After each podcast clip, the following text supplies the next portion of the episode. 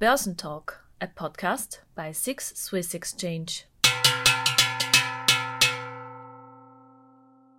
Good afternoon and welcome to our first Börsentalk am Mittag in 2023. My name is Andre Buch, member of the executive board of SIX Swiss Exchange, Global Head Sales and Relationship Management. It's my great pleasure to welcome the Swiss and international investor community to this webinar. Make yourself comfortable wherever you are, home office, office, or even traveling. Today's focus is on equities, the closing auction and its liquidity.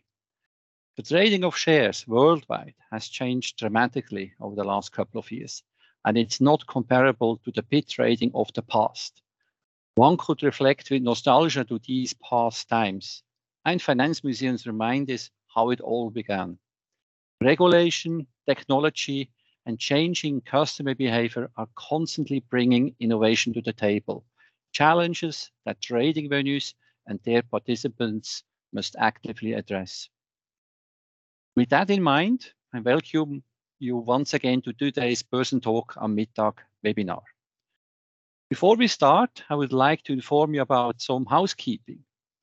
And if you have been part of our previous webinars, then you know already that we use Slido to capture your questions. So please take your smartphone and go to slido.com and put in BoTalk 23. And I will start um, that and show you uh, that it's easy for you. So you can um, take a picture of the QR code, which takes you automatically to the correct web page, put in BoTalk 23. I've prepared uh, a poll just to see that we're all on the same page. So it's about the closing auction in Europe. European equity trading venues captured last year about 23% of on-book trading volume. How much will it be this year? So please press uh, uh, the answers about the same, um, more or, or, less.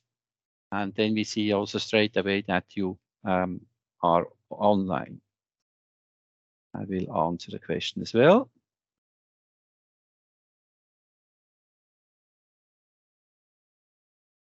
Okay. Yeah, answers are coming in. So the verdict uh, seems to be pretty clear that uh, the audience expects uh, certainly more trading will be done in the auctions. Very good. So if you have any questions during the course of the webinar, please also use the Q&A area and type in your questions. The panel will answer some of these questions towards the end of the webinar. This webinar will also be recorded and made available to you in the next few days to watch parts of it or all um, again for your own uh, convenience. So now uh, enough of talking let's get started with the webinar. Last orders, sourcing liquidity at the close. Please, Adam, the stage is yours. Thank you very much. Uh, hello, everyone. My name is Adam Sherlock. I am the head of equity sales for Europe at SIX Swiss Exchange. It's my privilege to moderate this panel today titled, as Andre mentioned, Last Orders, Sourcing Liquidity at the Close.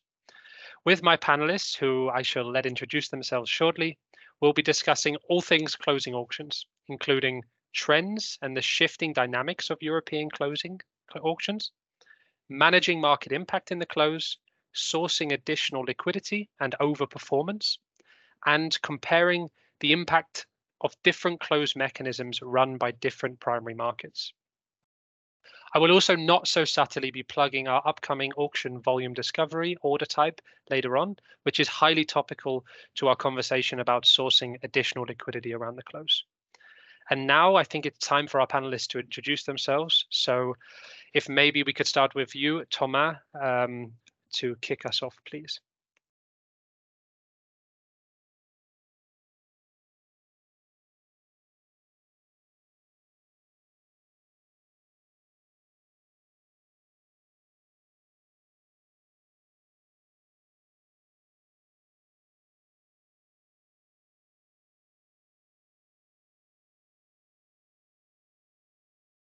Think we have a technical, small technical problem on the presenters being able to share themselves.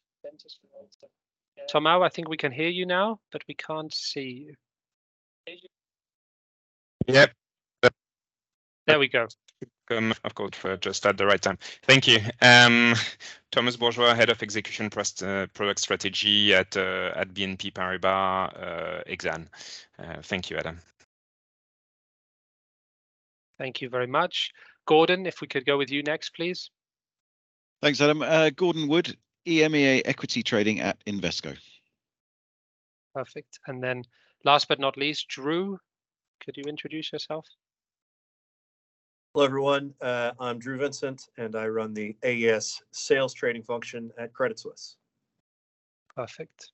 So let's jump into our first question. Topic of the question will be around the value traded and changing dynamics of the close.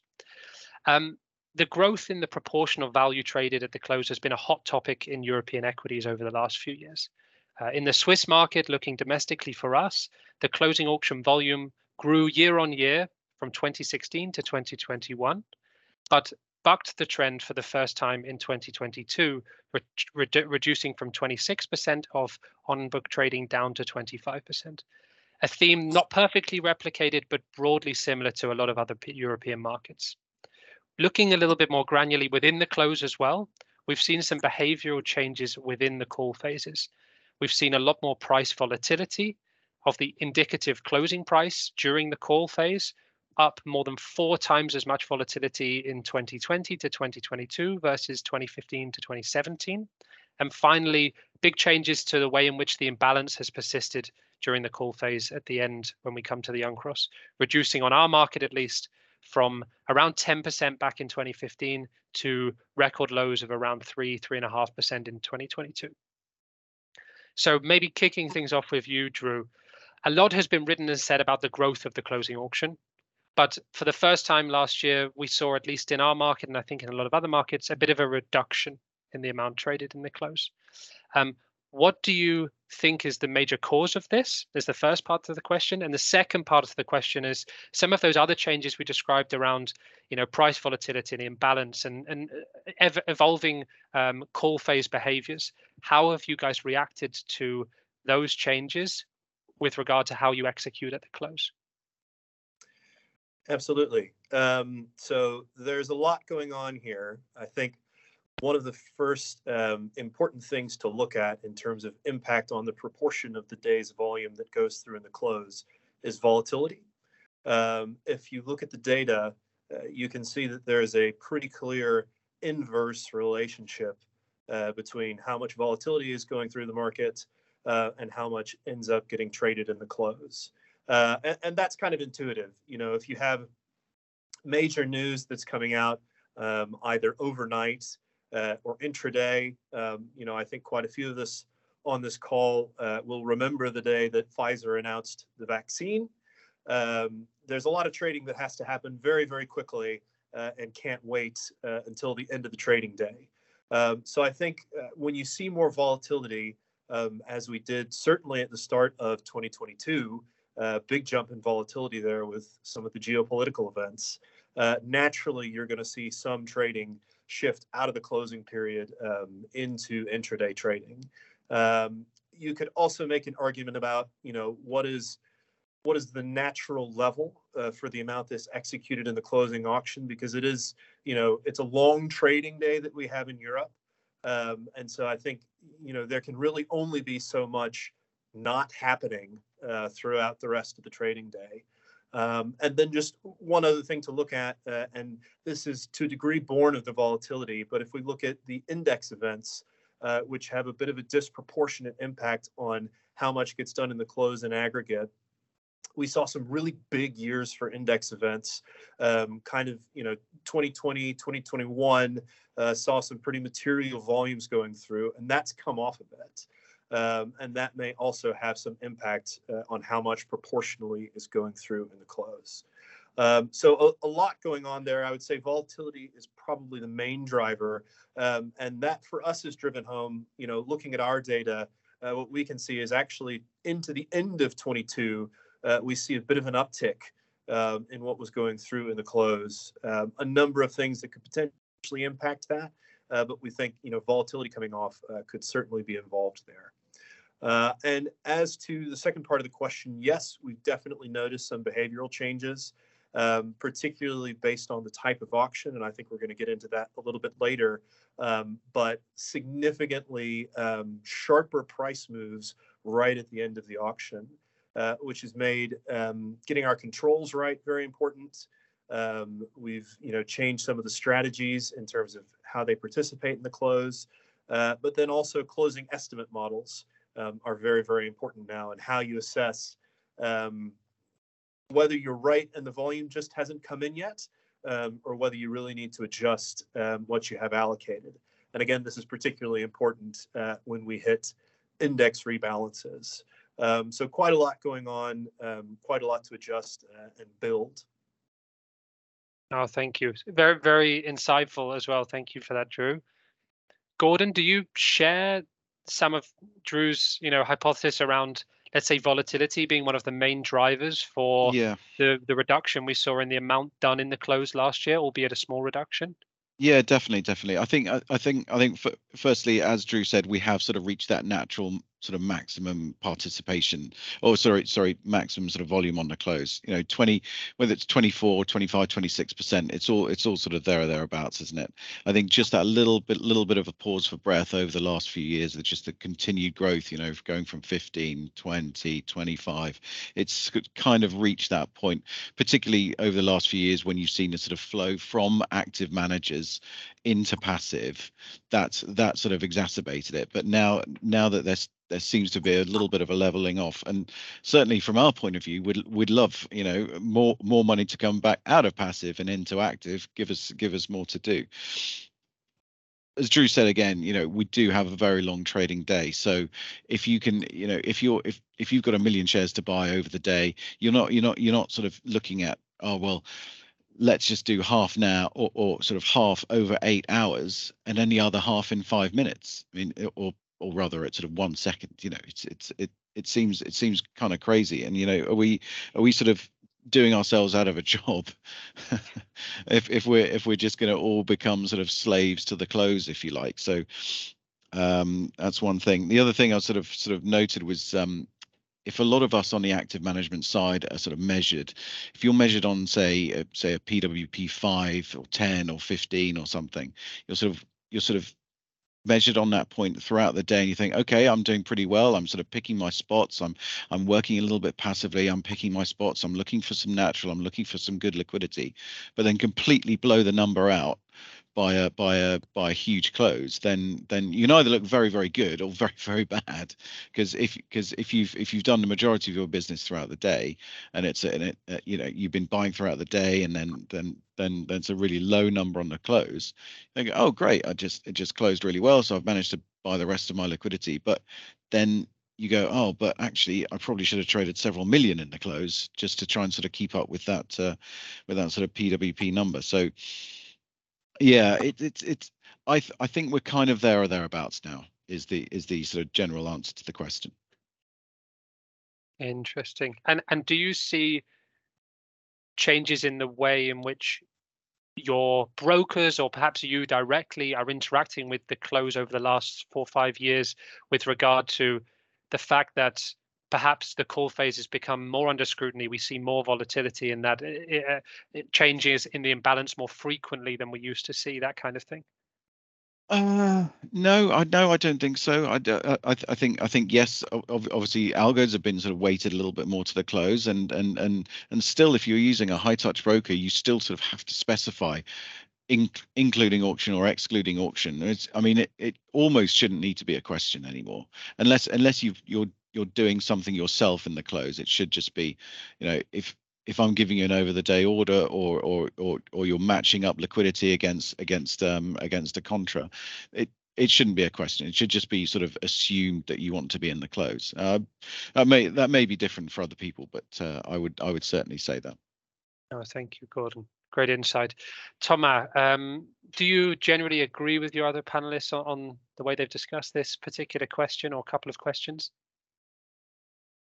Yes, yes, Adam. Thank you for uh, thank you for the opportunity. Um, yeah, the uh, the percentage of the close, uh, we agree. I mean, uh, higher in the UK uh, than it is on the on the rest of uh, of of Europe.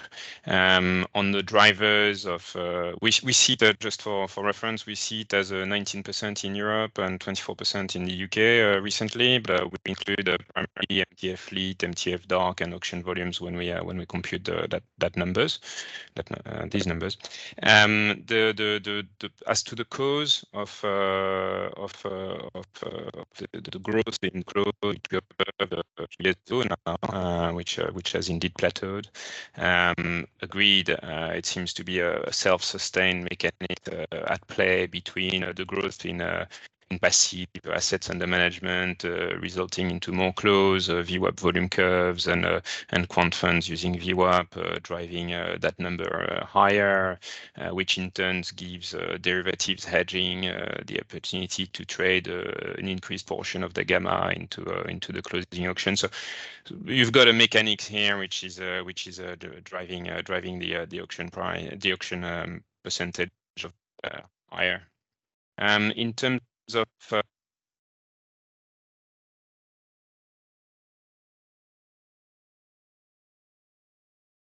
uh, share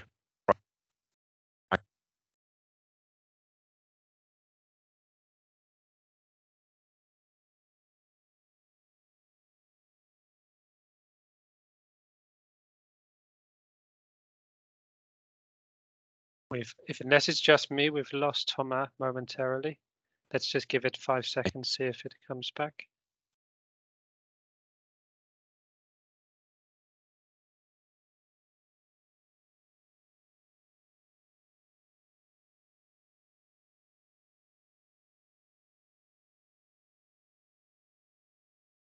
Perhaps not. Right. Let's um, jump into the next question. Hopefully, we can get Thomas back in in a second um, and if we do, we can come back to the second part of his answer for the first question.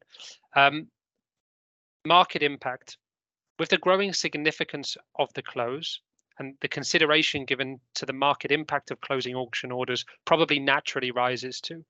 Um, we understand that traditionally the buy side have often deployed participation caps or participation rates to their closing liquidity to limit their perceived impact on the close how do you navigate at close impact for your orders or for your clients' orders?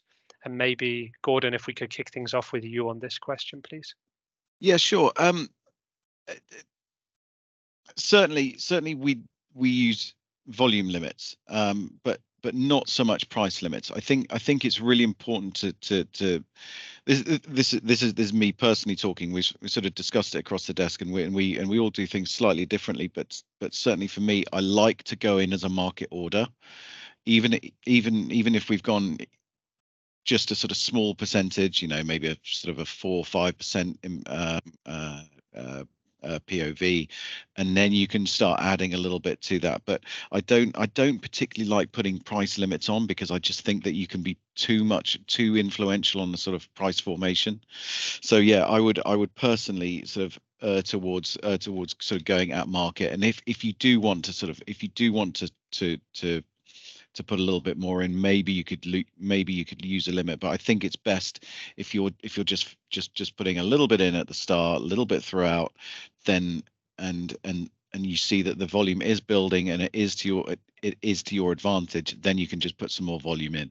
You don't you i i just i just sort of unless unless you've actually got an, an, an, explicit limit from the fund manager or you, or or you're sort of working to achieve something slightly different then day to day obviously trade by trade is is uh, is uh, important and and no trade is the same but i would tend to sort of uh, towards uh, towards towards going at market. We also being an active manager we don't if if we if if if we're trading a sort of five six seven day trade we don't have to trade every day. We don't have to participate during the day. We don't have to participate in the close. We're sort of we're we're trying to be opportunist opportunistic about things. So, uh, if that price in the auction is not favourable, or if there's not significant volume, we'll just sit out. So, in other words, in unless for a lot of your orders, you're mm-hmm. kind of almost managing the impact by eye to some degree. Is that fair to say? In terms Yeah. of you know, really watching the call phase itself, trying to react to the liquidity and the volume you see, and the price that you see as well in terms of you know if it's a multi-day order, not wanting to necessarily oblige yourself to be a big portion of the auction if the price doesn't look great for you right now. Correct. It, on on my blotter at any one time, we've probably got two or three sort of you know uh, orders that are multi-day orders and need need quite a lot of care. So so if you can if you can sort of be quite hot on those, you can you can you can sort of automate or or or, or not worry too much about 90% of your flow that, that you've actually got but it's just those two or three orders that you might just go right i'm going to be all over this in the close. I'm going to i'm going to be able to sort of pick my spots and i'm going to i'm going to sort of put put little bits of extra volume in here and there.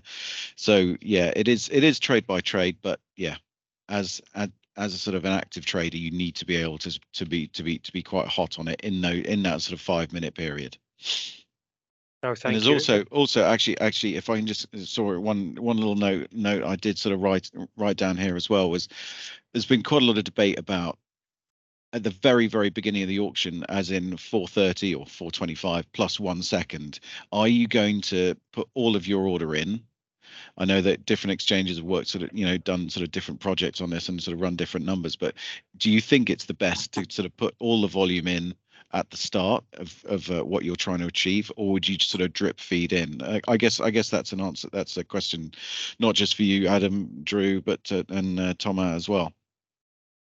No, it's a really good question. I, I, we definitely, as the exchange, are not the experts in that area. We, I guess, we're more the recipient of liquidity than the prescriber of where it should go. But we definitely see brokers probably falling into one of two camps. One of which is potentially sort of overshowing liquidity up front and trying to coax out contra liquidity, and the other being I'm more of a true kind of ref- reflector or respecter of adjusting real time to the volumes as they evolve and really hitting my numbers that I want to hit, eh, percentages or, or otherwise.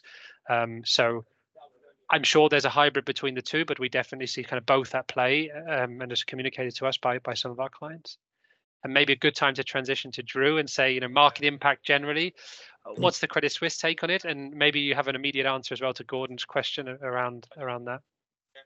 Sure. Um, so we um, have to reflect our clients' preferences. And what I would say then is that we don't really solve that problem one way only. Um, we have some clients who, as you say, I, I, I'm not sure exactly the word you use, market respecters. Uh, we have some clients who really want to be right in there in line with volume uh, and, and not tip their hands. Um, maybe clients who are working, you know, large multi-day orders tend more to fall into this camp. Um, whereas those who can be a little bit more opportunistic, um, we also facilitate flows of get in there early, big, you know, potentially be at market, uh, and then try and adapt to what you see later on in the auction. Um, so we have a variety of different behaviors. Uh, a couple of things I think have been um, mentioned uh, more frequently by clients recently. Um, there's been a lot of appetite um, for some sort of scaling close behavior. Uh, so to Gordon's point, you know, this is this is the idea of you're not necessarily using a price limit to control your behavior as such. You might be at market, um, but responding to some of the things that you see in the auction to determine exactly how much volume you want to target. And I think we're going to come on to this again later. Um, so that's that's a behavior that we've seen increasingly where clients will give us kind of an acceptable range of participation to make sure they're not you know sitting out the auction entirely um, but over that range uh, giving some discretion as to how we decide what is and isn't a good opportunity um, a few other things that we utilize in terms of controls um, so we do have uh, clients that will utilize limits in the close um, some of these are relative limits uh, and we've got um, quite a divergence in terms of benchmark uh, that clients use when they're determining how to limit their orders into the close. Um, so the probably the most common benchmark uh, is the last traded price, um, and that's you know a very easy to understand metric. It's it's fairly simple. Um, it's usually pretty decent in terms of uh, controlling your impact and making sure that you don't participate in a very adverse move. Um, but it can be a little volatile, um, especially if you have clients who are kind of racing to complete orders before the closing auction happens. Uh, you can get some fairly significant price dislocations in the closing seconds. Um, so we have other clients who might be using something like a five or a 15 minute VWAP uh, in order to determine their kind of last price benchmark uh, when determining uh, how they're going to limit their order into the close. Um, we've seen more uh, utilization of the TAL, uh, so more interest from clients in utilizing TAL phases. There are, you know, there can be some technical difficulties in terms of um, getting client preferences around the TAL expressed well. Um, there are some clients who only want to participate in the TAL under certain scenarios, uh, but we have actually found that to be a very useful period um, in kind of some limited circumstances. Uh, and then uh, harking back to one of Gordon's earlier points, um, another behavior that we've seen requested from clients uh, is basically what, what we would call setting a wood level on the close. Um, so a client who has a price level where they know they're absolutely happy to, to participate. Um, they're not particularly concerned. They could be 60% of the auction uncross, uh, but if they determine that that's a favorable price, um, they want to be involved. Um, so quite a lot of differentiated behaviors. Um, I think they depend very strongly on the client type. Um, you see a big split here, I think, between uh, passive clients and active clients in terms of the types of controls they're utilizing uh, and what they're willing to tolerate. I think there's a big difference in clients who are comfortable with holding over some overnight risk uh, versus those who are, are really trying to complete and only prevent um, the most kind of savage of outliers uh, when determining when not to trade or when to reduce trading. That's really interesting, Drew. Do you do you find there's been a change in the mix at all between the clients that perhaps moderate their impact in different ways, or is it broadly the same type of clients have managed that impact in the same way, or their perceived tolerance of price in the same way over the last five years? Maybe the amount traded by them has shifted, but really the the, the methodology hasn't really moved much. Um, I think where I would say I've seen the most shift uh, is with active clients. Um, I think there has definitely been a move towards um, being a little more opportunistic and maybe having a bit more tolerance in terms of overnight risk. Um, I think there's been a there's been a recognition by the buy side that the close can be a, a significant liquidity event, um, and there are times when it's um, uh, advisable to over participate versus say a, a, strict percentage of volume model. Um, and there are times when it really is okay to pull back and save some for the next day. I think you know some of that has come with um, increasing sophistication of impact models, um, you know, active clients especially, but really across the client suite, um, getting involved in TCA and, and understanding kind of the trade-off between having a bit of impact in the close um, versus you know overnight risk and then the cost to trade the next day. Oh, thank you. Really insightful. Thanks, Drew. Thomas, we have you back. Let's just check the audio. Can you? We can hear you. I can hear you. Sorry Fantastic. Good. Uh, no. Connection no issue. problem. So we're on the topic of market impact. I think you probably guessed. Um, the real question to to you know that Gordon and Drew have already had their first shot at is how do you really navigate close on behalf of your client base? Uh, sorry, navigate impact on behalf of your client base in in and around the close. Yes, so well, we, we, provide uh, we provide trading tools and our, our, our clients use them. But um, the uh, when we uh, when we looked at the data, um, which we did uh, which we did uh, four years ago now, um, and presented quite extensively to to our customer base, what we found that we found the, the, the, statistical relationship between uh, imbalance in the auction and uh, and uh, during the period before market makers come in and uh, pile in and uh, help the price formation uh, at, at the end of the auction. If you look at the imbalance early on in the auction, um, you can there is a very very nice, very clear linear relationship which equates to roughly 10% of extra imbalance in the auction uh, yielding 5 to 10 basis point uh, uh, Uh, close impact uh, as measured uh, by closing price versus last traded price, continuous traded price.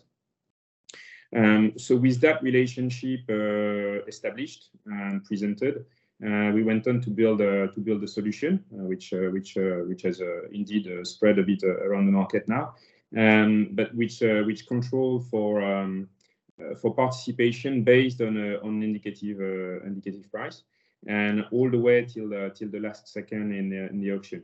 So uh, you will um, scale up your participation or scale down your participation uh, based on uh, the, the, the, price the auction the auction is is publishing. Um, and it allows customers to, to, to, to, control better the, their own impact in the, in the auction. Uh, historically, uh, the tools from the buy side uh, tend to, from the sell side, sorry, tend to send orders quite early on in the auction, so therefore creating uh, there is an imbalance which materialized quite early on, and it's only towards the end of the auction that this uh, imbalance is dealt with.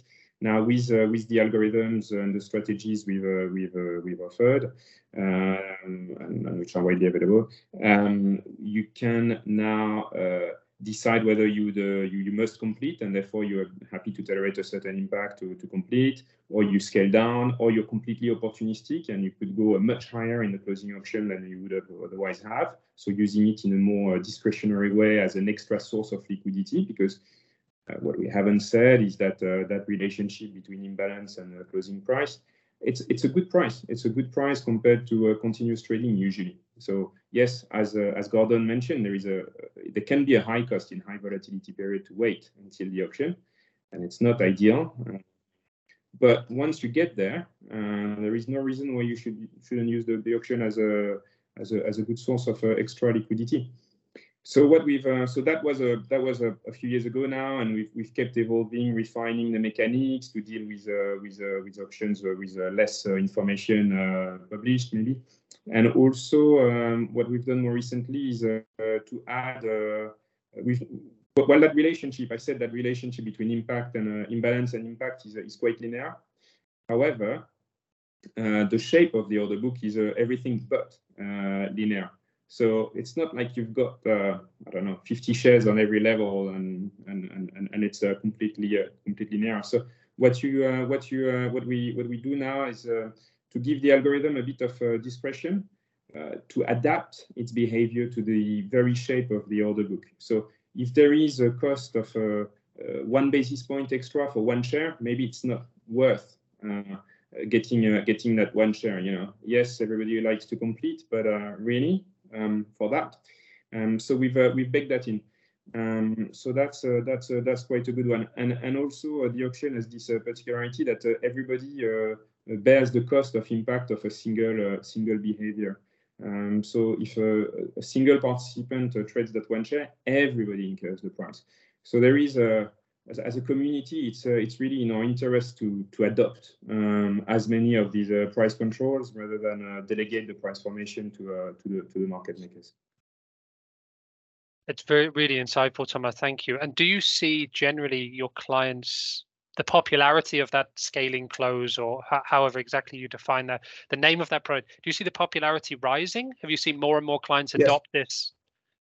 Short yes. answer, yes. Good. I think I think we were quite early on on that uh, on that. So, um, but as more and more people uh, came to adopt it and um, the findings became more widespread, uh, I think I think the it, it facilitated the adoption. Um, yeah, everybody understood. So and also um, it's available in every uh, single algorithm. So while um, as, as, Gordon, I think uh, you mentioned earlier, we shouldn't have that conversation with someone that uh, you know you need to, to specify that the close should be included. Um, in the same way, uh, there is no reason why you should use a, a specific uh, ultra different algos to do that in the in the closing auction. You should have this ability to control uh, your participation in the closing auction. Um, from every algo. So if you want your VWAP to trade more in the closing auction only insofar as it improves uh, the average traded price over the day, that's doable. So all, all these features have been uh, added uh, bit by bit as uh, as customers came back with uh, with new ideas and we, uh, we, we we took them on board. Thank you. Really interesting. Um, let's transition into question three. But before I do so, please don't forget we have the Slido running. Everyone who's who's dialed in, feel free to throw some questions in there. Now we've begun to set the scene for the topic today. Um, Andre, thank you for sharing. You scan that QR code and and uh, hopefully we get a, a minute or two at least to answer a couple later on. Question three, and this is around sourcing of additional liquidity, and uh, this is where my plug comes in, so apologies.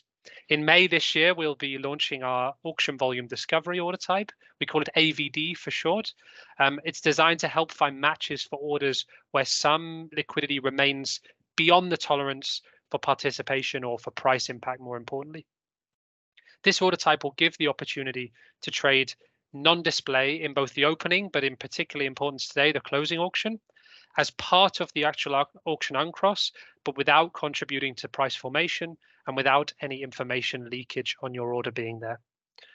Aside from hopefully the markets and your adoption of this order type when we go live, um, how else do you guys consider the sourcing of additional liquidity outside of the traditional primary call phase of the auction to assist your um, performance on behalf of client orders or your own orders in the auction?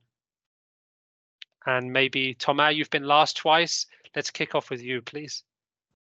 Yes, uh, for bad reasons, but um, thank you. Um, well, listen, the um, as Brian Gallagher says, uh, you know, the European close is a good close. Uh, people like it. So the price which comes uh, comes from the uh, there is no parallel pricing mechanics, etc. So the the the it's a robust uh, cre price creation price formation process. So people like to transact um, at the at the closing price. So we um, we we've built into uh, the uh, the stack uh, quite a few uh, features to integrate uh, TAL, but um, the, the, trading at last uh, both both lit and and dark. Um, but AVD AVD is a is a is good. we like it a lot because one way to think about it it's a it's a one second uh, or split second uh, TAL. So it will transact everything, all that imbalance which which people didn't want to contribute to the price formation, um, but but is really opportunistic. Uh, will be able to uh, to be transacted uh, versus like-minded like-minded folks. So that's a, that's a very good one. Um, we we so as I said, it's a bit of an instant You can think about it as a reserve quantity, uh, not participating in uh, in price formation. So for us, with uh, the controls we already have on participating in the closing auction or in TAL across the algo stack, based on criteria which are linked to price and various price um, referentials, um, adding AVD, uh, which is an innovative feature, and we, we like to support innovative features, uh, is uh, is uh, is something we, we, we we're very much looking forward to do. Fantastic. Well, always enthusiastic to hear uh, compliments about about functionality we have coming, and glad you see it the same way we do, Thomas. So thanks. We're not always. We're not always, but exactly. Um, the other broker in the room, maybe your time to to talk about sourcing additional liquidity, Drew. Um, what's the Credit mm-hmm. Suisse view on kind of sourcing liquidity, non-call phase liquidity, and how, how you uh, gain access to that? What what do you guys do? What's your secret sauce? Absolutely. Um, so we've had, as I was mentioning earlier, um, interest from clients for some time and how to be more opportunistic around the close uh, as Thomas says, it's a good close. Um, people like to participate. People like to find uh, liquidity around that time. Um, we do run into some instances where we have orders that um, in the past we wished would trade against each other, but we didn't have a mechanism to do so, um, which is where something like AVD comes in, I think. Um, you know, in particular, if I have two institutional clients, one's a buyer, one's a seller, both are using participation constraints to ensure that they don't have excess impact. Um, they're both trying to trade in the close. They've got large multi-day orders. Uh, both of those clients would likely be happy uh, to cross that stock off against one another. Um, but in the absence of a very, very large auction, that's not going to happen uh, because they've got those constraints on and they want to make sure that they don't push the price. Um, so we developed uh, a few years ago, uh, we operate a closed cross facility. Um, and one of the features of our facility is it allows clients to um, opt in to show more of their order into that facility than they would offer out into the market uh, to participate and, in theory, impact the price. Um, and so, what we see from that, it's getting uh, some great block liquidity um, at a closing auction price, um, but without having uh, market impact. And I would say, you know, AVD is very complementary to that. I think it caters to um, the same type of preference uh, with an entirely different and uh, presumably larger uh, pool of liquidity of six Swiss clients who are coming into the exchange um, and in a similar way looking to potentially uh, trade blocks or um, just cancel out an imbalance uh, and send orders and uh, in a slightly more opportunistic way. Um, and as I was saying in question two, you know that that requires a certain amount of um, tolerance uh, on the part of the client sending the order. Uh, and this is maybe where we've, um, in my own personal experience, um, run into some con- concerns around these types of um, conditional or TAL orders, where if you have a client who needs to know exactly what they're executing, um, say because uh, they're doing a portfolio trade, they have some sort of market balance or beta balance, um, and they want to ensure that they don't get lopsided over the next day, um, it can be a struggle for that type of client to participate in a contingent facility. Um, but I think as we see, especially more and more um, active clients get involved um, in sort of opportunistic uh, close mechanisms, this kind of thing is only going to get more and more popular. Oh, really interesting. And uh, I like the sound of it, Drew, because sounds like you've gone through the the education process of getting clients opted in. So we hope that that opt-in process is easier for us when we go live with our product as well. We know the opt-in phase is always a tricky phase to navigate with any new product. Um, gordon last but not least what is the the house perception on kind of sourcing liquidity outside of the traditional sure. call phase Sure. I mean, firstly, Tom, absolutely right. We like to support innovation. We're a lot. You know, thank you to you guys. Thank you to the exchanges for for for you know supporting this sort of innovation sort of drive to, uh, you know, you know, c- find solutions for problems that we probably didn't know that we had. But uh, there we go. Um, in terms of the TAL, yeah, that is that is definitely a problem. How do we how do we how do we automate it? I think I think the que- I think we haven't actually found out as the buy side what exactly do we want from you guys as providers? What you know we can't it it was a, a position before. We wanted everything done in a continuous. Now we want everything done in a continuous plus the auction. Now we want everything done in continuous plus auction plus tal and i kind of go back to what I said before about you know having a trade by trade sort of active multi-day order type situation where if I if there is a huge imbalance in the TAL and and it's it's bid over by several hundred thousand shares, then I've probably not done my job correctly anyway by spotting that there was that big imbalance, so therefore loading up my uh, my uh, my um, order in the close. But then likewise, I might look at that. Oh, wow, it's bid over by several hundred thousand shares. Well, they're still going to be there tomorrow. So do I need to hit them now? If it's only bid over in 5,000 shares, well, what's the point? I'm just I'm just signaling that that that uh, there is another big seller out there, so not much point in trading. Um, so yeah, there's I think I think there is a lot there is a lot still to be done around this, and we need to decide exactly what we want, uh, so that we can go to you guys and say, can you try and build this, or or if you come to us and say we've built something that we think that you'd like, then great. We do we do use a closed cross um, uh, strategy at the moment, which is which when we've used it, it's it's been a little bit hit and miss. Um, you'll either get a great fill and go, "Oh wow, I've just uh, I've just executed you know the entire auction volume in in uh, one hit, and it and and it's and it and it's nowhere, and it's unique, it's ours." Um, but then again, you might you might have one day where you sort of ex- executed a thousand shares, and you go, "Oh well."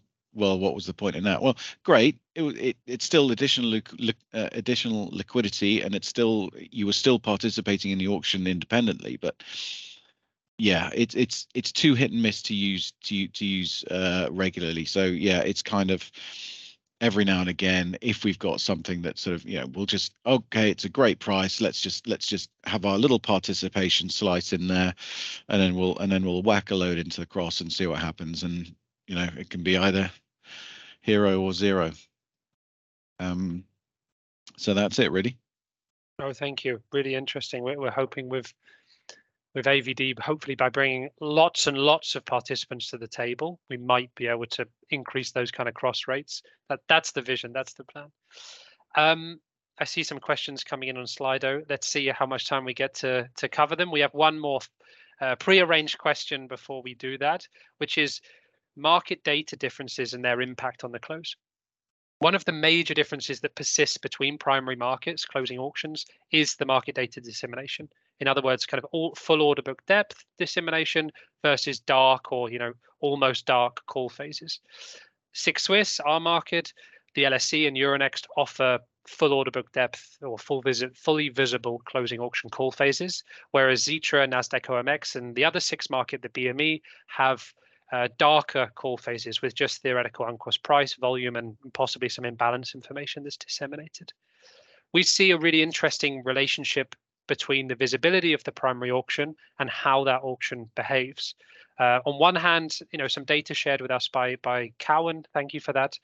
We see less transparent auctions, usually see a smaller amount of price dislocation between last and the actual uncross price of the auction.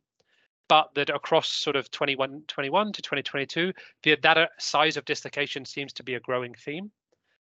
However, on the contra side of that, so that kind of implies stability. But on the contra side of that, as a proportion of the exchange or of the total market's ADV, the less transparent auctions seem to attract relatively a sm smaller portion of liquidity. We look at Xetra as kind of a shining example of this. 2022, around 5 to 10% less as a proportion of AVD, sorry, ADV, that's unintentional slip of the tongue, um, was traded at, in the close when comparing them with SIX Swiss, with LSE, and with Euronext. When we look at our two markets, SIX Swiss Exchange and the BME Exchange, over the last, well, since seven years, the BME proportion of value done in the auction has only grown 2%. And remember, they have a dark call phase. On SIX Swiss Exchange, it's grown 10% the, over the same period.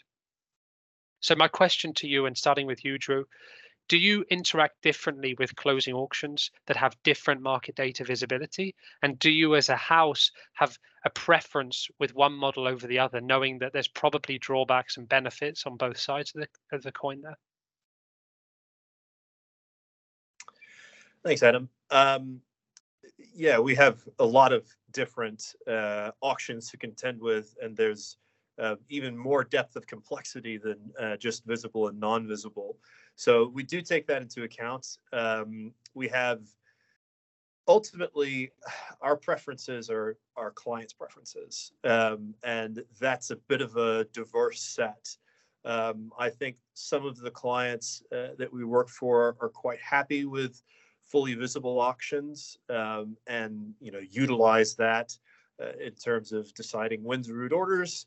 Uh, you know, I think we all know, and, and uh, Thomas has spoken about it, that in the closing seconds of um, an auction, you'll see quite a lot of activity, a lot of price movement, um, and a lot of new entrants coming in. Um, so I think anyone who's in that number uh, is very happy for the book to be open. Um, whether for other participants, um, I can imagine others where it's a bit of a frustration that if they're trying to work in order more actively, um, the price may not really mean much until about five seconds before uncross, uh, which makes it difficult to try and take you know any action as a human being. Um, so I would say from our side, do we have preference? Um, not explicitly. Um, we try to work with all the different auction types. Um, we try to facilitate our clients' needs as much as we possibly can. We certainly notice a difference um, may be interesting to point out that this is not only the case for the auction, but also the TAL. Um, so you've got some uh, TALs where you have a visible book, um, others where it's blind, which going back to Gordon's point has interesting implications around uh, if I put a large order into the TAL, am I broadcasting my entire position to the market for the next day? Um, or do I have uh, some degree of protection there um, because my order isn't visible and I'm just there to interact. Um, yes, so so I would say we do, we don't have an explicit preference as a house. Um, we do try to make the best of it for our clients, uh, whichever type of auction we're dealing with. Oh, thank you. Really interesting. And Gordon, what is your um, you know, perception on those different types of or visibilities between the different primary market closes? Sure. Uh, for, for, firstly, I think Drew, your preferences are your client's preferences, but when your client can't decide what they want, it's uh, it's uh, it's quite hard to quite hard to come up with something. Um, in answer to the question, though, um, no, I don't like the German auction at all. I think I think it's really counterproductive by them. Um, if you can't see what's in there, then you just don't really want to be there. So you're just going to put yourself in to a to a to a sort of POV. You may you may want to then sort of try and put some limits in there if you want. But again, as I was discussing before, as soon as you put limits in, you just get gamed and you and there's price formation around you. As soon as you go in at that price, people will just come in just just in front all the time, and then and then you end up getting a very very tiny percentage done. So yeah, if it, in the same way you want you want you want to be able to see some volume so that as an active and as an active trader you can go ah well okay well if i just go up a level i can get my order done. But if i go up a level and get an, and get an extra 2000 shares or 5000 shares then what's the point? I think um i think it's i think it's it's crazy that that uh, that uh, we still have these sort of blind auctions. Um B, bme is slightly different because you still get the level two data i think so you can actually still still see a little bit more but it's not it's not it's not completely blind like um like Xetra so um yeah it's not for me you want I, I i'm i much prefer to be able to see what i'm dealing with so that i can react quickly with it and, and go ah do you know what i'm going to stick an extra couple of hundred thousand in yep great Love it. No sitting on the fence. Clear answer, clear preference. Market participants, you've been told. That's what we prefer.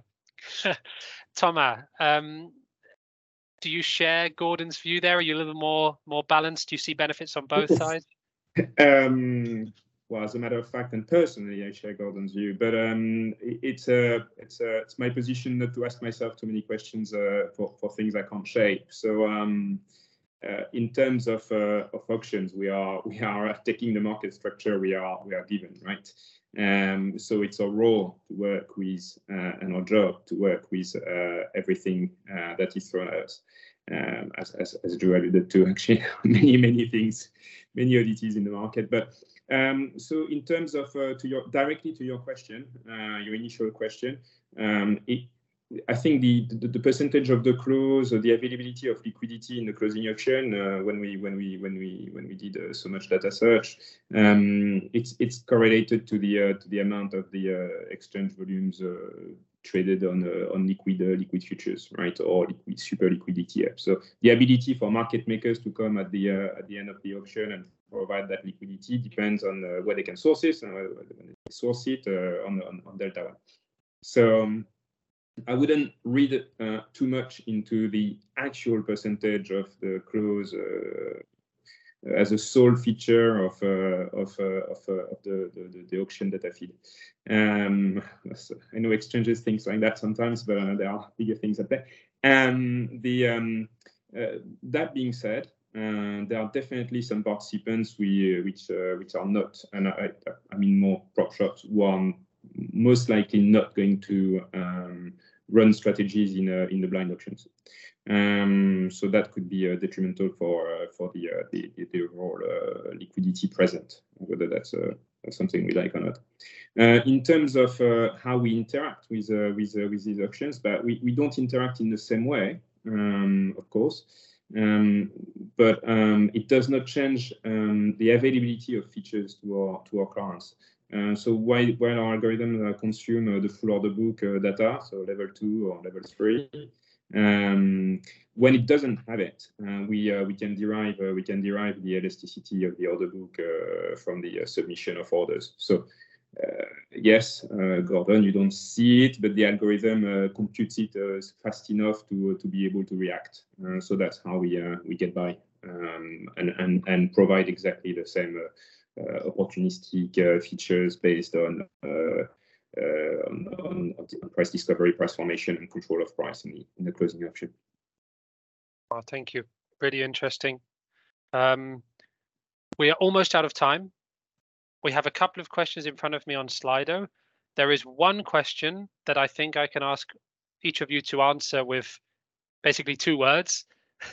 Uh, higher, lower, or the same, or and yes and no. And the question is, in five years' time, what proportion of on-venue market share do you think will be traded in the closing auction? Let's have this as a higher, the same, or lower. And if your prediction is right, will you be happy with that outcome? No need to justify it, just a yes, no.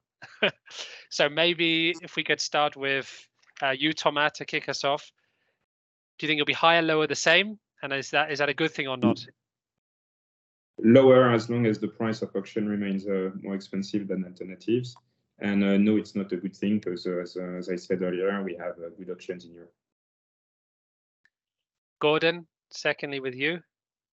Uh, I think the same. I think active management will come back into the vote into vogue and will be more trading in the continuous. But but we're tiny. And is it a good thing? Active management back in vogue. What's easy not question, to love? easy answer. I should have to, I shouldn't have had to ask, should I? Actually, Drew, you had the longest to think about it. What's your what's your answer? Well, I'm I'm going to say higher because everyone's finally going to see sense and we'll shorten the trading hours. Condensed liquidity. There we go. And is that a good thing? Yes. I'd, I'd love to wake up later. Wouldn't we all? Very, very good. Thank you, all three of you, very, very much. Um, fantastic discussion, really insightful. I learned a lot. Um, and I'm going to hand back to Andre, I think, to conclude us. Um, Andre, are you there? Absolutely. Thank you very much. Uh, thank you, Adam. Thank you also the panel for this very insightful discussion. I really learned a lot and I hope the audience did too. And yes, thank you to the audience uh, for your time and um, and the patience. And I hope you enjoyed this webinar and it gave you really some food for thoughts about the closing auction about AVD. Next BörsenTalk on Mittag uh, webinar is planned for this uh, June. Stay tuned for more information in due time. Please also let us know how you like the panel. We would, uh, would be pleased to receive your feedback. And with that, we close today's webinar. Thank you once again for your interest and time. Join us again. Thank you and have a successful trading day. Happy trading. Thank you.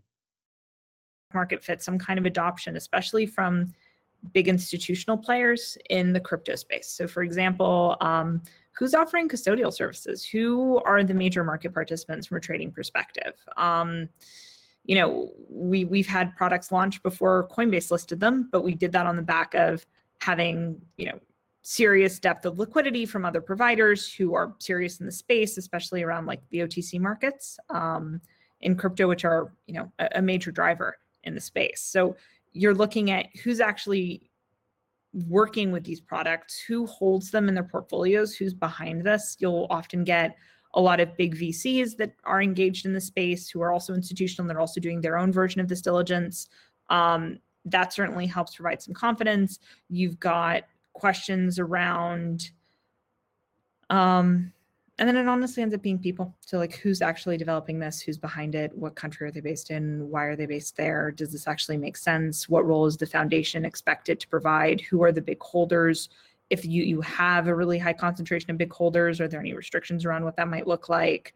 Um, you end up getting into the weeds on a lot of this combination of technical diligence, what I would call like semi-corporate diligence. It's not corporate because obviously there's no corporate entity, but it's the you know who's the people what are they doing why are they doing it what does product market fit look like what is the long-term vision for the protocol that that type of thing which is like a closer corollary to what corporate diligence might look like in a traditional environment and then the last is really market construction and once you get comfortable with all three of those things then you can look to bring a product to market in some way and you know we've we've done this for a number of protocols and i sort of bracket them into three categories there are products that we think just should exist. They're great protocols with fantastic teams, and we stand behind them as saying, you know, this is something that really should have a market for it, and this is fantastic, and we, we should have a product here. There are products where there's a lot of institutional demand, and they're saying, okay, like we really want this exposure. help us get it. This makes sense. This makes sense for us for this reason. And we'll take market signals like that as part of our why we would launch a product or not. And then there's a category of products that we will just never have because we can't get comfortable on one of our pillars, right? One of the things for us isn't adding up in the right way, and we won't launch products out of that category, regardless of whether or not someone is asking for it. And that's Ah. sort of how we split up the world, if that makes sense.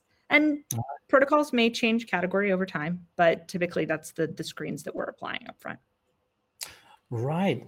Unfortunately, time is up and we have to wrap up. Uh, and I was told that uh, the program will close uh, rather sharply. But we've we've touched many many things, and we could have dig deeper into many more things.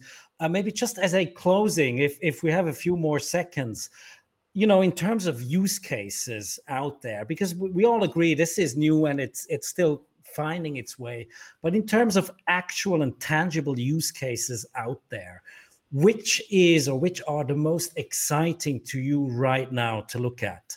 Um, I'd like to start with you, Raphael, and then and then we'll go around the clock.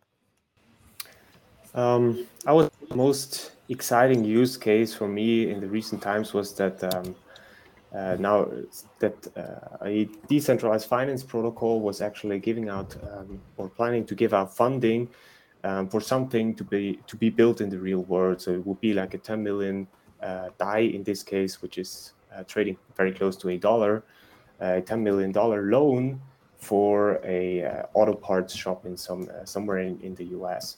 So I think that's um, sort of this interface that I spoke about uh, earlier with the real world, where actually it's not just all this um, uh, this crypto space uh, staying within itself, but also reaching out in the real world and making an impact. And then on the other hand, um, you have um, examples like um, South America or Africa, where already now people that were previously unbanked um, could can now have sort of a banking account that even gets a little bit of yield um, on their phones. So, so I think those are the, the major exciting developments um, if you want to talk a big, uh, big picture.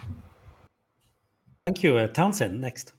Yeah, I think I mean I think obviously the world DeFi and, and again it is it is a very complex world and anyone looking into it has to understand it completely. But is it's some really exciting opportunities. Um, for those who understand it, it is like I said, you know, caveat again, very complex, but some of the yield opportunities and the lending opportunities, you know, whether it's kind of staking or actually getting involved in lending is is is probably some of the most innovative stuff in finance in the last 25 years. Um, you know, uh, and really um, I mean, the way it's the, the speed at which it's it's developing and increasing is is dramatic and and quite, quite I mean, it's fascinating, I guess, from from my perspective. Thank you, Stefan. Next. Yeah, no, I think uh, Ethereum. I know it sounds basic, but I think uh, it's kind of the pioneer in the technology that runs. I'd say maybe I don't want to venture a guess, but sixty to seventy percent of the other coins at the moment. I think it's unbelievable technology. Obviously, first mover advantage, and then to echo everyone else, I think DeFi. Uh, a lot of it built on Ethereum is is incredible, and then the automated market making space as well, the automated liquidity provision. Obviously, that's directly going to put me out of business. So it's something that I need to keep an eye on. But you know, if you saw how much effort we put and how many developers and you know high frequency systems and all of that just to get to a place where we can quote on an exchange, when you hear that some people are doing it completely black box sitting on Amazon cloud, it does get you a little bit worried. So I think that's uh, that's a, that's a space that I'll I'll be watching, and uh, obviously it's it's close to my heart. Thank you, Stefan. And uh, Ophelia, get the last word. Oh, um, I think everything people have mentioned already. Just to not, I agree with wholeheartedly with all of it. I I have a, mild obsession with automated market makers. I think they're a fascinating new development um, broadly for the world. But just to pick something a little bit different for the sake of adding something to the conversation, um, one of the things I'm most excited about is bridging on-chain and off-chain transactions. Some of what um, companies like Chainlink are doing, bringing data that exists in the real world into a blockchain environment in a way that's trustless. So you don't have to have um, you don't have to have a centralized point of failure for data. You can actually have real world data in a blockchain without needing it to be centralized is pretty incredible and is going to be a major driver of our ability to do things like DeFi and automated market makers going forward. the advancements that are happening in terms of data architecture are incredible and are ultimately going to provide a key backbone to all of the services that are being built on top of Ethereum networks and, and more broadly also um, layer two networks designed to reduce gas costs. So just to add a slightly different perspective, that's one of the things I'm very excited about. Thank you very much. Uh, unfortunately, I, I, would love to go on for longer, but we have to come to a close. First of all, thank you very much for joining us, Raphael, Townsend, Stefan, and Ophelia. Thanks for sharing your insight. Uh, thanks for Six uh, and Andre to make this happen. And thank you all in the audience for uh, having been with us. Uh, now, my uh, job is just to wish you all a great day, a great evening. be safe, be well, and hope to see you all again soon. Take care, everyone. Bye-bye. Thank you very much. Thank you. Okay, Bye. Börsentalk was brought to you by SIX Swiss Exchange.